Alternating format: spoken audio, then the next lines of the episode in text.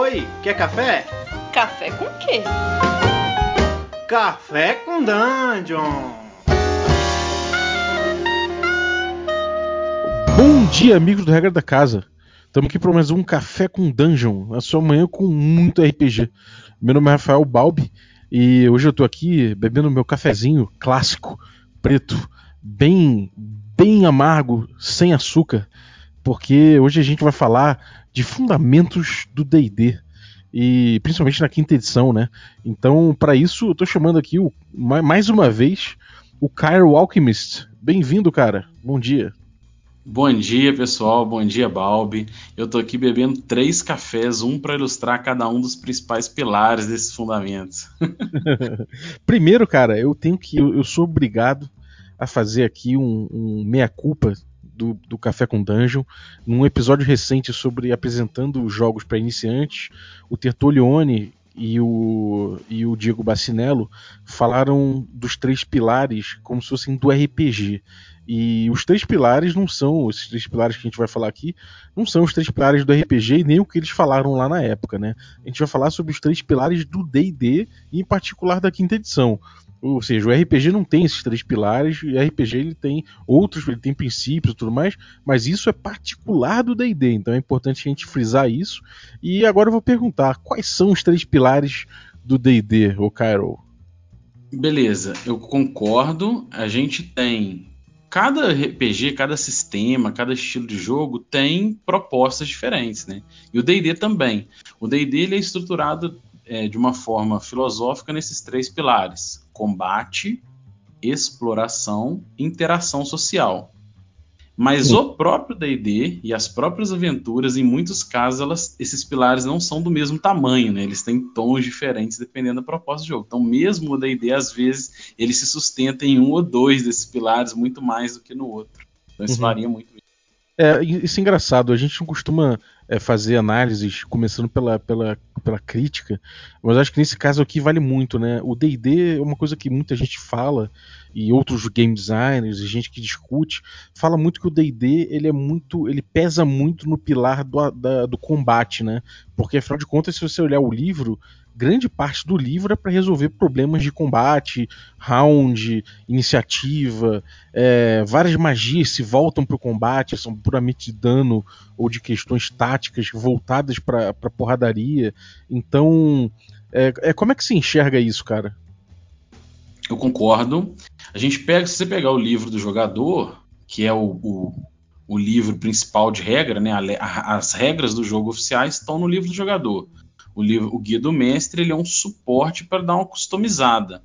Então a gente pega o livro do jogador e tem muita coisa voltada para combate. Então realmente. Mas a minha forma de ver é o seguinte: é porque quando você vai fazer um combate no D&D, ele tende a ser muito bem feito dentro do sistema. A ideia é funcionar bem como combate. E tradicionalmente, dos, do, sistemas para trás do D&D, né, desde os antigos, eu, eu enxergo assim, de uma forma geral, a gente tem pouca mecânica sustentada para os outros dois pilares. Isso fica muito a cargo do que a gente chama, entre aspas, de roleplay, mas fica muito a cargo da interação jogador-jogador, jogador-mestre, o mestre na hora, naquela hora interpretando um NPC, interpretando um monstro, narrando ou construindo uma cena né, com jogadores. E isso, como a gente vai explorar isso com mecânica ou simplesmente é, de forma abstrata, é, varia muito. E, mas na hora que vai ter o combate, se você vai seguir as regras ao pé da letra, isso é muito bem estruturado. De uma forma geral, funciona mais ou menos assim. Uhum. É, cara, e uma coisa que eu acho curiosa é que eles deram o nome de interação social e não roleplay. Isso não é à toa, né? É uma coisa que muita gente confunde é que interação que, que roleplay é a mesma coisa que interação social, ou seja, quando você está ali fazendo voz, está tá fazendo aquela teatralidade, ou quando você está tipo falando como seu personagem falaria, e não é bem isso, né? Intera, interação social é diferente de roleplay, e roleplay você faz inclusive quando você está em combate, né? É, quando, quando você declara que seu personagem vai, sei lá, vai, vai tentar dar uma espada na cabeça do inimigo, vai tentar deslizar por baixo da perna de um, de um monstro para tentar conseguir alguma coisa, você está também fazendo roleplay, né? Então, essa, essa escolha do, de interação social, eu acho que, que sepulta de vez essa discussão, né? Verdade, completamente, cara. É, eu vejo também, concordo com você, muita gente faz essa igualdade, né? Como se fosse a, a, interação social fosse igual ao roleplay, mas concordo plenamente. Na hora do combate você também está interpretando, na hora do combate você também está fazendo roleplay, na hora da exploração também. E essa exploração ela é ampla, né? Pode ser uma investigação pontual, é, ver se tem uma armadilha ou não, explorar uma caverna, explorar os arredores, ou explorar o cenário, né, que é o que a gente fala de hexcrawl, em todos esses momentos, tanto na interação social, como na exploração e como no combate, em todos eles tem roleplay, que é a sigla do jogo, né? É o roleplay game. É, o jogo engloba isso tudo. Tudo isso está contido no grande conjunto RPG. Uhum. Agora, assim, para você, é, qual foi o, o momento que você pegou de exploração dentro do D&D que você falou, puta, isso aqui, esse jogo aqui é, é, é, pô, é, total exploração, ou esse jogo aqui é total combate. Você chegou a pegar alguma aventura pronta, ou mesmo sessão doméstica, você chegou a, a passar por uma sessão inteira que você fala, puta, faltou outra coisa? Não, é, não faltou não, mas eu quero dizer assim, na, na última, falando mais, trazendo agora um pouco para a quinta edição, na, é, e trazendo esse background que você perguntou, eu comecei a mestrar e jogar na Rule Encyclopedia e era muito, é, o mapa era desconhecido e o jogo era sustentado em cima da exploração do desconhecido. Então a gente usava muito a exploração dos hexágonos desconhecidos, né, que era o hexcrawl, e isso alimentava muito o jogo. Então eu comecei já com muito foco no hexcrawl. E atualmente na quinta edição eu re revisitei isso, a gente falou isso no, no, no podcast do Tomb of Annihilation, eu revisitei isso na reinterpretação do Hexcrawl na quinta edição, onde o grande destaque do jogo passa a ser também a exploração dos Hex. Isso é, um, é um, uma herança muito boa, né, que a, esse módulo do jogo deixou para a quinta edição. E isso em destaque. Mas isso já aconteceu em outras, em outras campanhas pessoais, não, não módulos, onde às vezes se fica duas, três sessões fazendo, abre aspas, o roleplay, na verdade, os desafios sociais, né?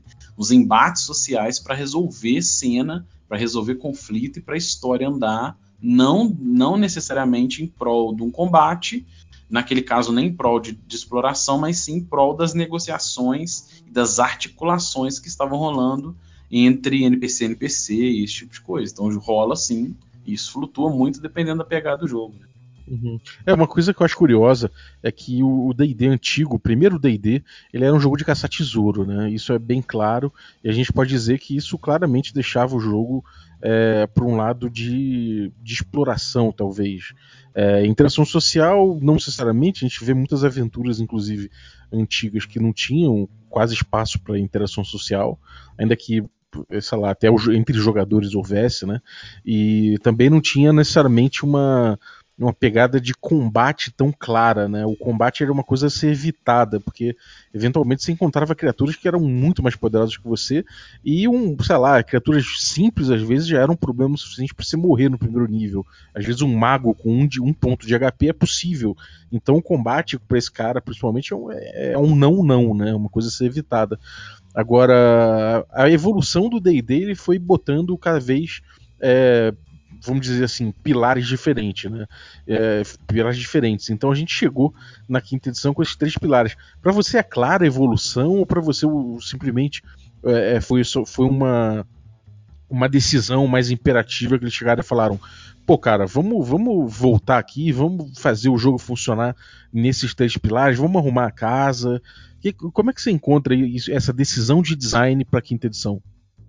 Olha, eu, eu gosto de pensar a forma como eu vejo, a forma como eu vi e como eu vejo hoje o design da quinta edição, ela vem muito sustentada dos anos 90 para trás. Mais ou menos assim, vamos olhar para trás, ver o que a gente tinha de bom e resgatar isso. Então acho que eles olharam, embora a gente tenha evoluções da terceira e da quarta, né? Mas eu acho que olhou muito para as edições mais antigas também, muitas ideias bacanas que ajudam a sustentar isso e inclusive os módulos mais antigos que a gente vê até nas reinterpretações dos módulos da quinta edição, né? Várias campanhas, várias aventuras da, tradicionais de D&D vieram reinterpretadas na quinta edição. Mas Sim. se você tiver que falar um, é, né, eu concordo. Mas se tiver que falar um marco que eu acho que ajudou a trazer essa diferença do combate, eu acho que talvez ele veio com as tabelas de challenge rating Porque a partir do momento. E aí não é culpa do design, porque o design coloca o challenge rate, como ele está no livro do mestre, ele é opcional. Na verdade, ele é um guia para você ter um, uma, uma, orientação de como planejar um combate, é, de, você não fizer aleatório, né? Eu vou pensar um combate, para você ter aquele guia. Mas desde a terceira edição, isso começou a virar muito agarrado. Eu não tenho certeza se no AD&D 2 já tinha, porque eu joguei pouco AD&D 2. Uhum. Mas a partir do momento em que você começa a ter o, o challenge rate como estrutura, não oficial, porque ele é, ele é opcional, mas como uma estrutura muito comum entre as mesas, você começa a dar aquele tom de pano de fundo de que o combate sempre é possível. E, na e hora desejável, que... né? E desejável. E na hora que o combate desejável e possível passa a ser uma opção, ele, o, o, o pilar do combate começa a ganhar destaque. Então os é. outros pilares perdem força, porque na hora que você pode resolver tudo no combate, você resolve no combate. Pra que, que eu vou negociar se eu rebento esse cara, né? e aí você. Né? Ou por que, que eu vou fugir? Não vou fugir. Então você, a ideia do challenge rate ganhando destaque, eu acho que ajudou um pouco ao pilar do combate ganhar destaque. Isso veio talvez no AD&D segunda edição, é, mas, mas mais sólido na terceira em diante. É, mas só dúvida. que ele é uma regra opcional, né? Eu acho que sim, você não concorda? Concordo, concordo. É, é dá pra ver da, a partir da segunda edição do AD&D, a gente já começa a ter os Murder Robots, muito por conta da questão do XP, né? O XP vem basicamente de matar a criatura e, e superar desafios, então isso acaba sendo muito marcante na experiência. Agora, o que, que tem na quinta edição que tipo que, que faz com que cada pilar desse seja notado. Você falou do CR, concordo, o CR para combate é uma coisa que tipo puxa o combate também. A, a coisa a gente tem muita regra, puxa o pilar do combate. Agora existem coisas na, na no chassi do D&D que puxem para os outros pilares? Como é que você enxerga isso? É suficiente? Não é? As mecânicas que a gente tem já? O que, que você acha? Olha, eu penso o seguinte: primeiro, é, o próprio livro do mestre e o, o, o Zanatar Guide to Everything, esses dois módulos, eles trazem outras opções de você pensar em, em encontros, né? E aí não, não só sustentados no Challenge Rate, mas você pode fazer encontros por região, encontros regionais. Então você está numa região montanhosa, que tipo de criatura pode habitar ali?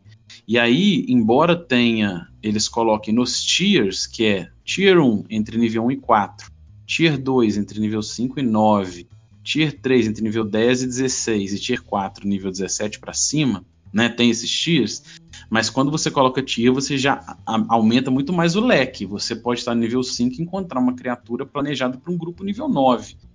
Uhum. E isso é por região. Então, você está numa região montanhosa, ali pode ter gigantes. E você pode ignorar os tias, tá? Tem essa opção também.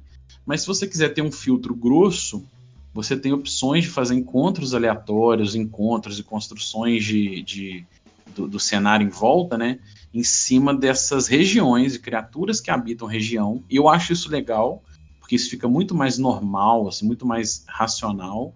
Uhum. E quando você tem isso, você começa a criar a proposta de que às vezes o combate ele não é desejado. Às vezes ele é perigoso porque ele vai flutuar muito mais do que aquele challenge rate rigoroso que tem lá.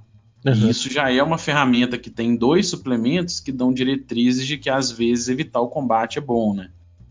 É, e tem uma coisa também do. do até o Thiago Rosa me lembrou disso no, no, no podcast que eu fiz no D30, é, com a galera do D30, a gente falou que, é, pô, muito dos anos 90 vem essa coisa de, depois de, de, determinado nível, você não encontra, por exemplo, mais kobolds pelo mundo, porque simplesmente eles não têm mais o mesmo nível que você, então seria muito fácil.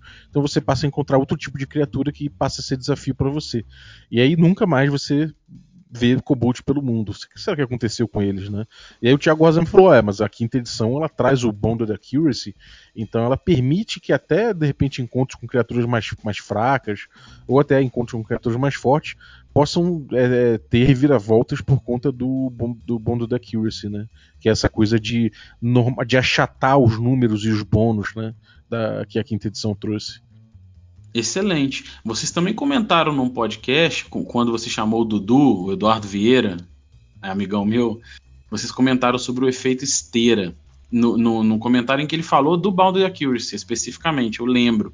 Eu ouvi o podcast e eu lembro que vocês, ele comentou exatamente isso. O Boundary Accuracy na quinta edição ele foi uma, uma ideia matemática muito legal aonde o peso do dado voltou a ser relevante, que era um problema da terceira edição. Porque você tinha bônus tão absurdos que você rolava o dado só para não tirar um. Uhum. E aí já chegava esse ponto que você falou, aí você tinha criatura. Então, sempre que você evoluía, você tinha que evoluir os níveis de desafio para fazer sentido. E aí aquele efeito esteira, você está correndo na esteira e você vai só rasgando as páginas, né, descartando páginas de livros de monstro que não fazem mais sentido. E na é. quinta edição faz sentido, porque como, quando você tem uma escala de, é, de, de CD de magias, as dificuldades das habilidades, o armor class, todo equalizado dentro de uma lógica bem mais achatada, o dado passa a ser mais relevante. Então, você colocar criaturas fracas pode alterar muito o jogo. Até porque tem uma ferramenta que chama Help. Ao invés dele atacar, ele pode dar Help. O que, que ele faz? Ele vai dar vantagem para o próximo ataque de um aliado. Então, um koboldzinho fraquinho, ele pode simplesmente dar um help para um, um, dragão, para alguém que está próximo, atacar com vantagem, né? Então, uhum. essas ferramentas ajudam a aumentar a periculosidade e, e, e trazem mais relevância para essas criaturas. Isso é uma coisa. É. Uma agora, né? Concordo. É, agora me diz uma coisa. O, o Tomb of Annihilation ele traz isso bastante, né, cara? Se a gente fosse botar um, um, um dos módulos, uma das aventuras agora que o D&D Quinta Edição está trazendo, o Tomb of Annihilation é o que mais traz essa coisa do encontro aleatório, dos encontros de acordo com o terreno, de, de você ter isso tudo informando o jogo, né? Sim, o Tomb of Annihilation traz, e aí no Tomb of Annihilation o pilar da exploração ganha muita força, tanto na exploração da, da, do mapa, né, no, no, na parte de Hexcrawl, que ele tem a mecânica toda ali, e é uma mecânica que eu já roubei para Hexcrawl em quinta edição, que uhum. ela é uhum. muito bacana, ela leva em conta a dificuldade do terreno que você está viajando, a velocidade que você vai viajar, os encontros aleatórios que podem sair ali. Em Tomb of Annihilation é assim, todo dia você vai rolar um D20 para manhã, tarde e noite, 16 ou mais é um encontro aleatório. Então você tem muita chance de sair encontro aleatório. E pode ser encontro de cenário, né, uma tempestade, um, um abismo, coisa assim. Pode ser criaturas, são, pode ser doença, né? Você pode de repente foi picado por um inseto, ficou doente. Aí tem as regrinhas de doença lá. Uhum. Então você tem um monte de desafio bacana é, que não são necessariamente combates, né, como enfrentar uma, um cenário, uma, um abismo, coisa assim, doenças, né, esse tipo de coisa, é, eu tenho, e saindo encontro o tempo todo. Então isso também favorece você falar assim, eu quero viajar o mais rápido possível, porque quanto mais hexágonos eu avançar, menos encontros aleatórios eu vou ter. Sim, então favorece você viajar por Rio, concorda? Eu quero viajar por Rio, que eu viajo dois, três rex por dia fazer marcha acelerada. Só que ao fazer isso, você dificulta a percepção dos perigos em volta. Então você joga em xeque o tempo todo. Uhum. É, sem dúvida. É, e isso é legal porque atrela é, um dos pilares que é a exploração com outro pilar que é o, é que é o combate, né? O encontro, o encontro randômico e tudo mais. Agora, e, e, a interação social, cara? Você vê, você, você sente falta de, de alguma coisa informando a interação social no jogo? Você acha que realmente falta alguma mecânica, alguma coisa que traga mais a interação social pro D&D? Sim, sim. Eu, eu, vou falar nesse ponto. É, no caso da interação social, o que, que eu vejo? É, eu comecei a mestrar em paralelo, né, grupo presencial e grupo online, Tomb of Annihilation e Curse of Strahd. E o que, que eu comecei a ver via módulos oficiais que eu achei muito bacana, que começa a trazer para a gente pensar nos, nas aventuras próprias, né? Em Tomb of Annihilation, por exemplo, o tempo todo, além desses encontros e desses desafios, da exploração de hexágonos, você tem a exploração também das dungeons, do entorno, tem várias mecânicas de exploração ricas ali. Mas a interação social também está presente, é, como cena. Por quê? Porque você tem tribos, e tribos de Homem-Lagarto, tribos de, de Shultans, tribos de Batiri. E você tem essas tribos ali em volta tem. E aí eu comecei a ver isso, comecei a perceber isso, tanto no Tomb of Annihilation como no Curse of Strahd. E agora eu vou começar a ler outros módulos, porque eu acho que isso começa a ser real em todos. Todas elas têm muita história, tem interrelação entre tribos, tem inimizade entre um, um, um, um, às vezes um líder não gosta do outro, existe um conflito ali dentro que dão ferramentas para que, se, se o grupo souber explorar isso na, dentro do desafio social, eles começam a ganhar força, aliados e ferramentas sociais naquela situação que não é um combate. Uhum. Então, em várias situações você tem essa possibilidade, sim. E Curse of Strahd também. Curse of Strahd é cheio de intriga, cheio de correlações entre os NPCs que se o grupo tiver interesse na parte dos desafios sociais, ele consegue explorar muito isso fora do combate, até porque os combates são sempre muito perigosos, sempre muito mortais, né? Então tem sim na quinta edição. O que eu senti falta, na verdade, é que como que você vai fazer mecanicamente um desafio social? Uhum. A exploração, a gente tem, a, né, se quiser pensar, a gente tem a Hexbox, que é um material paralelo, a gente tem o Adventures in Middle-earth, que é, é, é, do sistema quinta edição, mas não é do D&D, é material né, explorável. Mas agora a Tomb of Annihilation trouxe, quer fazer Hexcrawl, você tem uma regra oficial. Mas quando você quer fazer esses desafios, tanto de exploração quanto de desafio social, exploração que eu digo assim, investigar uma cena, um assassinato, uma coisa assim, o que, o que a ferramenta do jogo traz para a gente é o ability check, né? Você vai fazer testes de perícia, testes com ferramentas, com do ofício, mas são sempre testes de atributo. É isso que o jogo traz para a gente. Uhum. E eu senti falta de uma mecânica formal que pudesse atrelar isso, que é o que a gente roubou da quarta edição, a gente já falou aqui no vídeo, o Skill Challenge, né? A, o desafio de atributo. Uhum. Eu acho que isso poderia ter vindo para a quinta edição no livro do Messi como regra opcional, que dá para a gente usar, eu uso muito, mas eu acho que ela poderia ter vindo oficialmente, né? Você, gera quase combates sociais, né? A gente chegou a falar disso no outro episódio aqui no Café com Dungeon, com o próprio Cairo Alchemist. Então, se você quiser ouvir um pouco mais de challenge, de, né, de skill challenge, é só procurar aí que você consegue ouvir. Agora, uma coisa que eu acho engraçado, é, quer dizer, engraçado, uma coisa que eu acho curiosa, é a gente tem informando combate, a gente tem XP, né? Afinal, XP por monstro. É, e a gente tem todas as regras de combate que são bem, bem esmiuçadas. Para exploração, como você falou, a gente tem aí o, o Hexcrawl possível, a gente tem dinâmicas possíveis, a gente tem skills legais para fazer isso acontecer. E interação social, de certa forma, a gente tem só ali o alinhamento que informa um pouco como o teu personagem é, e como ele é, né, como ele reage ao mundo e como o mundo vê ele, né, nas suas atitudes morais e tudo mais. E também a gente tem ali alguns backgrounds que informam um pouco o seu personagem, né? É, e isso aí seria o, seria o que tem de, de aspecto mecânico para o jogo, porém não tem nada que acione os backgrounds, né? Você com, com background você pode ser, ah, eu sou um ex-acrobata, sei lá, eu sou um acrobata mesmo, eu sou um, um acrobata circense. E aí você tem ali bonds, né? Você tem laços, você tem, você tem é, pro, é, defeitos seus, mas nada disso é acionado pelo sistema em momento algum, né? Não, até é, né? Que na verdade o ponto de inspiração do jogo ele é correlacionado a você usar os vínculos, as fraquezas. Então, quando o jogador traz uma correlação de um vínculo, de uma fraqueza para a cena, ele ganha ponto de inspiração. É, Mas eu é acho que poder... né? Até a inspiração, é... eles dizem que é um momento, um momento maneiro que acontece, que todo mundo na mesa gosta, mas não, é. acontece que você vê muito a, a, o uso dele, até em, em outras mesas, em stream, é, até na nossa stream, né, do Regra da Casa que a gente fazia, acontecia muito quando, sei lá, quando, não necessariamente quando um pilar, quando um pilar não, quando uma característica do background era trazida, mas às vezes quando o personagem mandou bem em alguma coisa, teve uma ideia brilhante, né? Então, e fora isso, o próprio, o próprio esquema mecânico da inspiração, ele, ele, é, ele é um pouco fraco, porque você só tem um ponto de inspiração possível para alguém do grupo em dado momento e ou seja é, o outro o cara o cara não pode ter outro ponto de inspiração não pode ganhar de novo aquele ponto e, e é uma mecânica um pouco frágil você não acha Fato, eu acho que sim. Eu acho que o ponto de inspiração poderia ter sido melhor trabalhado. É, não sei se mais de um, mas em cima dessas, dessas ideias do background, para você trabalhar melhor esses vínculos, essas falhas, em cima dessa mecânica.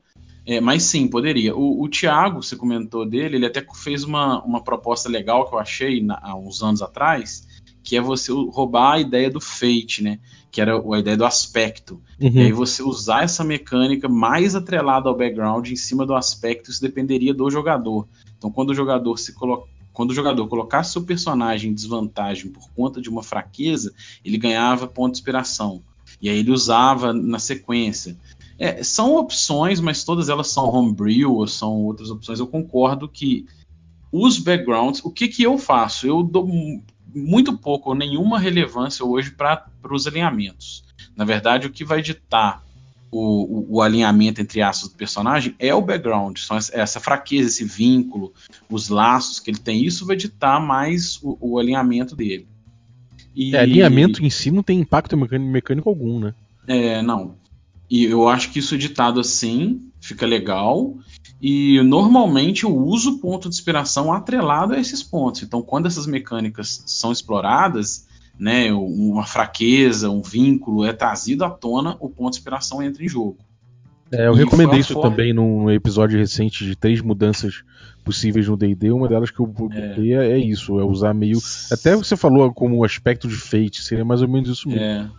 É. Eu, eu acho que pode ser melhor explorado, mas o que, que eu fiz, que não é o oficial, porque o Skill Challenge é uma regra oficial da quarta edição, inclusive veio em outro livro, né? Veio no livro do Jogador 2, ela veio revisada, mas uhum. eles não trouxeram para quinta. O que eu senti aqui, para é, interação social, para os desafios sociais, poderia ter vindo uma proposta, pelo menos opcional, do Skill Challenge formal. Porque ela funciona muito bem, eu uso direto, já tem mais de ano que eu uso. E quando eu acho que é relevante aquele, aquele embate, você está fazendo uma negociação com um nobre, com, com, um grupo de assaltantes na beirada da estrada, ou com uma tribo de chuta, você não sabe falar bem a língua, ali você atrela mais de um atributo, né, porque é uma, um desafio complexo, e uhum. isso enriquece muito. Eu acho muito bacana, mas ela, é, ela é feita né, roubando a ideia da quarta edição. O que a quinta edição traz, ela é simplesmente aqueles três módulos. No módulo old school, você não pede teste, você vai jogando jogador com mestre, jogador com jogador, vai fazendo interação no tete a tete e, e vai resolvendo isso de forma meio, meio abstrata. Ou você pode jogar no modo bem rolador de dado, o tempo todo você pede teste de atributo, ou meio termo. Mas em nenhum momento a gente tem assim, mas quantos testes são ideais? São três sucessos? São cinco? Essa mecânica estruturada eu, a gente rouba da quarta edição para funcionar e funciona bem pra caramba. Uhum.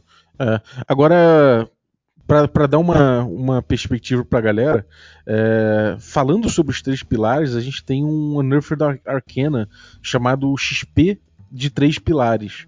Você chegou a dar uma olhada nisso? Não dei uma olhada nisso, mas esqueci de falar sobre o XP. Isso aí é legal, depois eu vou olhar. Isso mas é bem legal, achei... cara.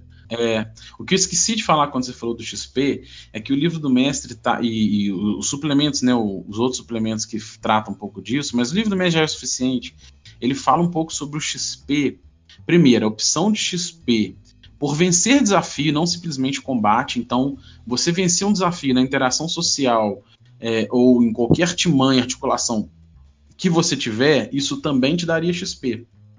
Uhum. O que reforça a proposta de você fazer encontros não nivelados por challenge rate para aumentar a periculosidade das possibilidades de combate e reforça a ideia do grupo querer resolver por outras formas que não aquele combate. Né? Isso é, uma, é uma, uma, proposta legal. E a outra, que é a que eu uso já há muito tempo, são os arcos de jogo. Na verdade, a gente tem um, um arco maior uma proposta, resgatar o tesouro tal, coisas do tipo, que são os milestone que eu acho melhor, porque aí, independente se você resolveu, é, se você fugiu daquele combate, se você resolveu por desafio social, independente das propostas, quando você alcança objetivos é, entrelaçados na história, você vai evoluindo o nível, né? É o que eu mais gosto. Que aí você vai afastando da proposta do combate. E nesses casos, inclusive em Tomb of Annihilation, em Curse of Strahd, em campanha própria agora que eu vou começar a fazer com essa ideia, o combate ele passa a ser muito mais consequência do que desejo. Então, assim, você por não ter uma outra alternativa, por falhar num desafio, num desafio de perícias, ou por não, não, ter uma ideia legal pela ideia não ter funcionado, acaba sendo consequência um combate. Né? Você não necessariamente encontra uma tribo e tem que combater. Mas ao não lidar de forma maneira ali, né, a interação foi ruim, o desafio foi ruim, e aí virou combate. O combate uhum. passa a não ser a primeira opção, né? Uhum. É, é maneiro, cara. Agora, eu, eu, acho que isso é bom mesmo, cara, porque muita gente tem na cabeça que superar o, o, o desafio é matar o bicho, não é, não é isso. Agora, só para falar pra galera sobre esse Nerf da Arcana aí, que eu, que eu acho muito legal, o que, que ele faz? Ele, ele reconhece os três pilares e ele passa a botar um esquema de leveling bem de acordo com cada pilar. É, ele é tão focado nisso que ele, ele manda para as cucuias a, a, evolução de níveis que a gente conhece, do jeito que a gente conhece. Ele diz que todos os personagens passam de nível quando eles acumulam 100 XP. E aí depois eles, eles voltam para ter para eles tiram XP de novo e aí tem que ganhar de novo 100 XP para passar de nível de novo. É, se, se, o grupo for grande, aí tem que diminuir pela metade esse ganho acima de seis personagens, mas isso não é importante. O importante é o seguinte: eles têm aqui três formas de você ganhar XP. A primeira delas aqui é em relação à, à, exploração. Então você vai ganhar XP quando você eh, recupera itens mágicos, quando você eh, resgata tesouros, ou quando você encontra sites abandonados ou é, locais de poder. Então você, você vai ganhar ponto de acordo com o tier né, de, de, cada descoberta dessa. Vamos supor, tesouros valiosos. Então você ganha 100, é, é, um item valendo mais de 100 GP, é. um, um, um, item não consumível raro.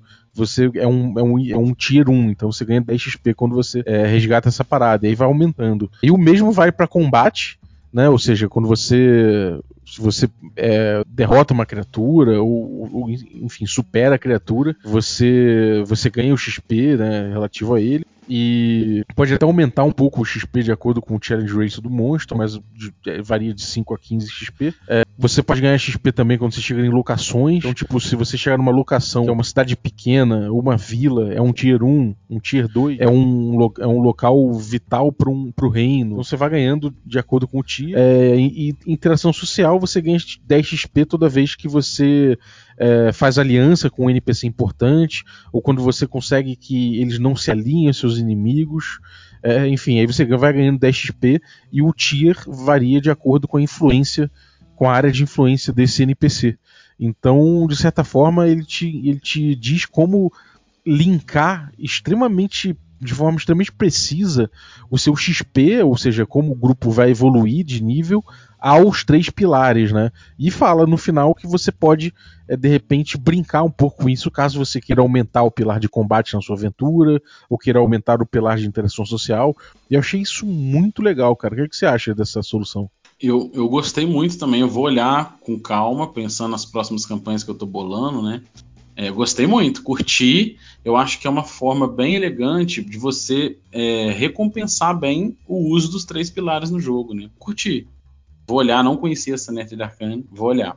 É, é, inclusive ele, ele, coloca como um playtest, né? Ele não é uma coisa largamente testada, mas, cara, é. me parece muito bom, assim, bem atrelado às próprias notas de design do D&D, né? Eu me interessei bem, gostei. Agora, uma outra coisa que não dá para deixar de falar, que eu esqueci, é que a gente pensa assim, beleza, a gente falou dos três pilares, falou de como usar, né, por explorações, investigação, os skill challenges, para a gente poder explorar melhor os outros. Mas uma coisa que eu achei legal é, e que eu acho bacana, eu gosto de fazer, é a gente pensar sempre na profundidade daquele vilão, daquele inimigo que está de frente para o grupo, em por que que talvez a, a, a, resolução possa não ser por combate, né? Então, quando a gente coloca assim, é um, é um, o vilão já chega atacando sem chances de negociação, você está forçando sempre a situação de combate. Uhum. Mas quando a gente, né, quando a gente atrela e o livro do mestre, ele tem várias opções para você criar uma fraqueza, para você pensar numa fraqueza daquele NPC, num, num, às vezes uma dívida que ele tem com alguém, um inimigo em comum. Então existem opções que você pode fazer sorteado ou que você pode escolher ali para aquele NPC, para aquela, né, aquela criatura, enfim, porque criaturas inteligentes, um dragão, um beholder, nem sempre eles vão querer confrontar todo o desafio que aparecer no combate. Às vezes ele quer, às vezes ele tem interesses em comum, né? E pensar nessas possibilidades não significa que também que a gente tem que forçar a ser uma negociação. A questão é, quando você coloca essas camadas ali, na, nas suas observações, dependendo da abordagem que o grupo tomar, existem as possibilidades disso virar uma outra ideia de jogo. E às vezes você pensava, não, ali naquela sala tem um dragão deitado na pilha de ouro. E às vezes a abordagem do grupo leva a uma negociação por interesse em comum, faz sentido, e de repente eles passam a ser um grupo que está fazendo missão para aquele dragão, né? Pode rolar essas coisas assim. É, isso é muito interessante. Uma coisa que eu falei sobre, no, no, episódio sobre Caverna do Dragão com, com o Eduardo Spor uma, uma coisa que a gente pode aprender do Caverna do Dragão é justamente isso, né? Nem todo inimigo a gente vai sair na porrada com ele, e às vezes o inimigo que pô, pode parecer uma, uma coisa extremamente perigosa, ele continua sendo uma, uma, uma, um elemento extremamente perigoso do jogo, mas que pode ser, ele pode partir para outro caminho, ele pode contratar, ele pode te botar numa enrascada, pode passar um enigma, enfim, não precisa sempre pensar ao lado da porradaria, né? É, eu gosto de pensar assim. Eu gosto de pensar nisso como possibilidade, mas desde que faça sentido. Se a negociação, se a possibilidade de negociação, na hora que você, como mestre, está interpretando aquele NPC, né, aquele diabo, aquele dragão, aquele beholder, e dentro da, da, da, da, lógica dele faz sentido aquela negociação, fica muito bacana essa possibilidade, né? Né? Tem, na, naquela hora ali você está agindo como um, um, personagem, interpretando aquele personagem e fala: na mente daquele beholder, essa proposta faz sentido? Faz. E aí, uhum. de repente, não virou combate, a história rumou para aquele lado. Eu acho bem bacana ter essa opção, né? Sim, é, é bem por aí, cara. É, e valoriza, né? Isso valoriza o monstro como NPC, que eu gosto muito. Valoriza o monstro como NPC, valoriza o seu cenário e valoriza os outros pilares, porque aí você não tá sempre forçando a ser combate, porque senão vira sempre aquele videogame, né? O tempo todo você entra ali porrada, entra ali porrada. E na verdade a gente tem muito mais a explorar, né? Sem dúvida, cara. É, bom, mais alguma coisa para dizer sobre três pilares? Tem uma última coisa. É, para poder ganhar tempo, para você ter tempo de fazer essas coisas bacanas, você pode ouvir aquela, aquele podcast que a gente falou sobre articular os monstros, mexer nas fichas. Ao invés de ser na preparação do jogo, investir tempo criando 300 fichas de NPC, faz as articulações e investe nesse tipo de coisa. Pensa nas profundidades de cada um. Boa, cara. Bela, bela dica mesmo, porque vai te poupar tempo e você pode ficar pensando nesse tipo de interação, né? E eu acho que o jogo fica mais rico no é. final. É verdade. Boa, boa sacada, cara. Então, galera, podem voltar aí ouvir também. A gente fala é, mexendo com monstros é o nome do episódio, que porra, ajuda você a, a, a não perder muito tempo para renovar o desafio, né? E, e, aí poder de repente contemplar outro tipo, outro tipo de, abordagens dentro do seu jogo. Mas é isso aí. Cara, o que, que, você tem aprontado? Conta aí como é que tá o tema, a festa dos DM, conta aí como é que estão essas coisas. Pois é, atualmente a gente tem uma colaboração bacana com o site do Mundos Colidem, a gente faz, a gente escreve colunas quinzenais lá, é, trazendo sempre assuntos de RPG em geral, voltados mais para o Dungeons Dragons quinta edição, que é o, o, o sistema que a gente mais joga, eu, o Dudu, Eduardo Vieira e o Rodrigo. E a gente resolveu, de forma informal, fazer um canal que começou há pouco tempo, tem um mês mais ou menos, eu acho, um pouco mais. E a gente tem lá três playlists, cada um contribui um pouquinho, falando de RPG. O Dudu traz sempre novidades, faz unboxing, fala dos livros, fala da aventura que ele mestra presencial. Eu tenho um, uma playlist que é o Café Alquímico, onde eu bato um papo falando sobre coisas de RPG em geral, dando mais destaque à quinta edição, que é o sistema atualmente que eu mais jogo. E é isso. Maravilha, cara. É, bom, galera, então é isso aí. Muito obrigado por terem acompanhado. É, mandem feedback do que vocês acharam, do que, de como vocês usam isso. A gente tem aí o podcast, o podcast sendo publicado todo dia no Facebook, no, nos aplicativos aí de, de, de agregadores de podcast. Que você pode também é, dar por aí, inclusive dar, dar estrelinhas pra gente caso você goste e deixar seu depoimento. É, mas pode também deixar aí seu, seu feedback aí. No Twitter também, sempre todo dia a gente coloca o episódio, o episódio que sai dentro do Twitter. Então, se você quiser debater por lá também pode. Então, cara, não falta jeito de trocar uma ideia com a gente a respeito disso. Então participa aí, de vez em quando eu faço um, um episódio só de leitura de, de feedback da galera e a gente debate, então é muito legal. E assim, eu conheço vocês, né? Assim, a gente passa a conhecer todos vocês. E por último, vou pedir, vou pedir aí, se você ainda não assinou, não é seguidor do, do nosso Instagram, pode ir aí, instagram.com barra regra da casa.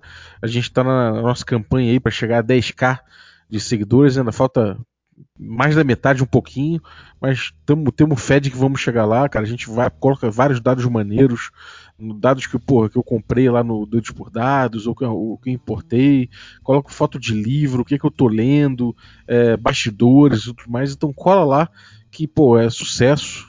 Queria agradecer, sim, sempre que vocês, quem, quem já curtiu lá, quem já seguiu, e tamo junto.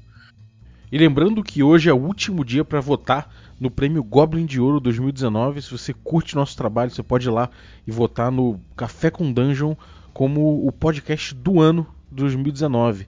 Então entra no link que está no descritivo do episódio aí. É, vou deixar ali bem, bem claro para você ver. É, que você pode entrar lá e votar no podcast que você acha que merece. Agradeço muito se você votar no Café com Dungeon. É, existem outras categorias lá que você vai, vai ver, né? É, um voto por CPF. Você pode escolher ali também melhor jogo, melhor editora, um monte de coisa. É, melhor canal lá, o Regra da Casa também está tá concorrendo. Mas peço especificamente aí o seu voto pro podcast Café com Dungeon. Se você curte aí o seu conteúdo matinal de RPG diário aí de segunda a sexta. Então agradeço aí o teu apoio e até a próxima. Um abraço, até a próxima.